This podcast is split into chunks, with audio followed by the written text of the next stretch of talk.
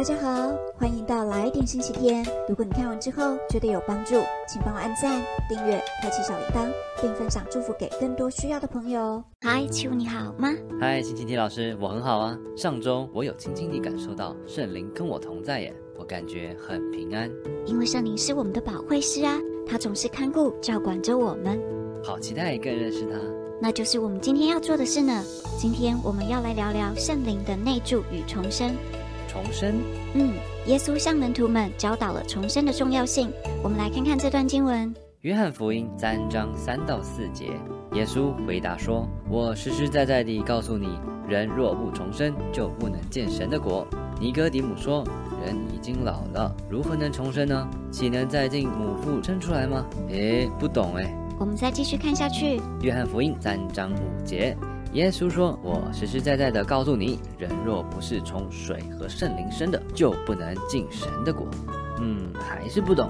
我们再来看这段《哥林多后书》五章十七节：“若有人在基督里，他就是新造的人，旧事已过，都变成新的了。”意思是在基督里重生吗？没错，很棒呢。我们若在基督里，过去的罪就远离我们了，我们也会被更新，成为全新的人。这就是重生的意思吗？没错，重生的人会思想神国的事，用神的思维活着，也会结出圣灵的果子。嗯，很抽象哎。我举个例子好了，我的朋友大猩猩原本是个爱抱怨的人，前阵子他被医生发现得了肝癌，而且情况很难搞，只有换一个新的肝脏才能救他。他整个晴天霹雳，因为都等不到符合的器官，不知道该怎么办。在生病期间，他开始反思之前的生命态度，也谦卑下来，不把任何事当作理所当然了。后来，他的弟弟自愿捐肝给他。大猩猩经过这一切，终于重获新生。他原本要死的，却得着新的肝脏。大猩猩被弟弟的爱感动和救赎，现在更加珍惜每个当下。他不再愤世嫉俗，对人生有了截然不同的态度。我知道他确实重生，获得全新的生命了。就是死而又生的概念吗？对呀，我们的灵人原本就是死的。就算是信主后，个性也可能不会改变太多。那为什么有些人会彻底的翻转和重生呢？因为他们很绝望，快要死了吗？哈哈，如果你快要死了，会呼求谁帮忙？圣灵，耶稣。没错，唯有圣灵介入，我们的生命才有可能经历彻底的悔悟，得着重生。刚刚耶稣说：“人若不是从水和圣灵生的，就不能进神的国。”就是这意思吗？我们必须受洗和被圣灵重生吗？聪明啊！借着圣灵与水的洗礼，让我们向着过去死，得着新生命。立刻吗？重生后，圣灵已经内住在我们里面，但是重生并不是瞬间完成的，就像大猩猩的换肝和重生，是一个持续进行的转化过程。我猜也需要我们配合，对吗？非常棒！我们需要和内住在我们里面的圣灵配合，圣灵会轻柔地提醒我们。我们如果听见就顺服的话，渐渐的，它会帮助我们脱离旧思维的束缚，让我们不再活在他人的期待中，不必再受传统文化的框架。圣灵可能会提醒我们重新审视一些因太熟悉而不假思索的行为模式。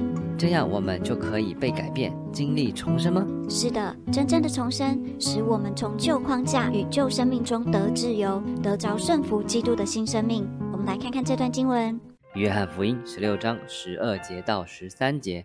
我还有好些事要告诉你们，但你们现在担当不了，只等真理的圣灵来了，他要引导你们明白一切的真理。因为他不是凭自己说的，乃是把他所听见的都说出来，并要把将来的事告诉你们。原来要认识耶稣的真理，必须要有圣灵的引导啊。嗯，圣灵需要帮助我们认识神的真理，这样我们才能明白如何被神带领。我们再继续看另一段经文：约翰福音八章三十二节，你们必晓得真理，真理必叫你们得以自由。自由。得自由，圣灵要帮助我们脱离肉体的软弱，脱离犯罪和认罪的无助循环，成为神眼中圣洁的人。这就是真正的自由，这也是重生的历程。那圣灵要怎么帮我得着自由、属灵的新生命呢？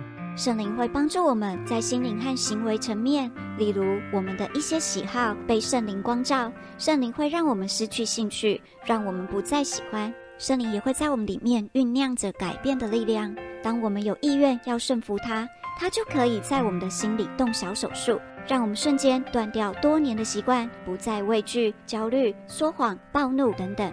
那如果我们不这样重生，就不能进神的国吗？好问题，应该说，如果你没有重生，你也无法看见神的国的宝贵，自然也不会想进入神的国。嗯，所以有了重生的生命，就会进入神的国喽。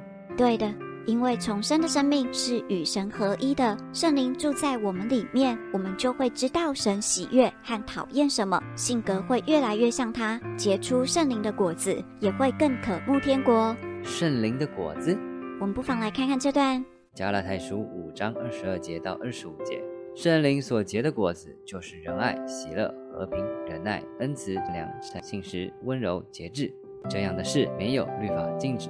凡属基督耶稣的人，是已经把肉体连肉体的邪情私欲同定在十字架上了。我们若是靠圣灵得生，就当靠圣灵行事。嗯，我们需要把肉体的邪情私欲定在十字架上。没错，这样我们就会结出圣灵的果子，神的性情也会彰显在我们的身上哦。那要怎么结圣灵的果子呢？好问题，我们可以常常思想圣灵，和他建立关系，被他引导。每一次圣灵用微小的声音提醒我们，我们都做出顺服的行动，圣灵就会喜欢住在我们里面，我们的性情就会渐渐被改变。圣灵也会带领我们读圣经，使神的话语净化改变我们。好。内住的圣灵也是我们的安慰者和智商师，他可以将我们的目光从自己的问题转到去仰望耶稣，我们因此可以放下自己的局限去敬拜神，这样神新的生命就能更多彰显在我们里面。好，之前圣灵有提醒我清理一些心中的垃圾。没错，圣灵内住，为了帮助我们清干净内心。如果我们里面还有黑暗的部分，圣灵就不能做太多。圣灵希望我们把那些部分也交给他，让我们得自由和新生命。好哦，我会和他建立关系，赶快重生得自由。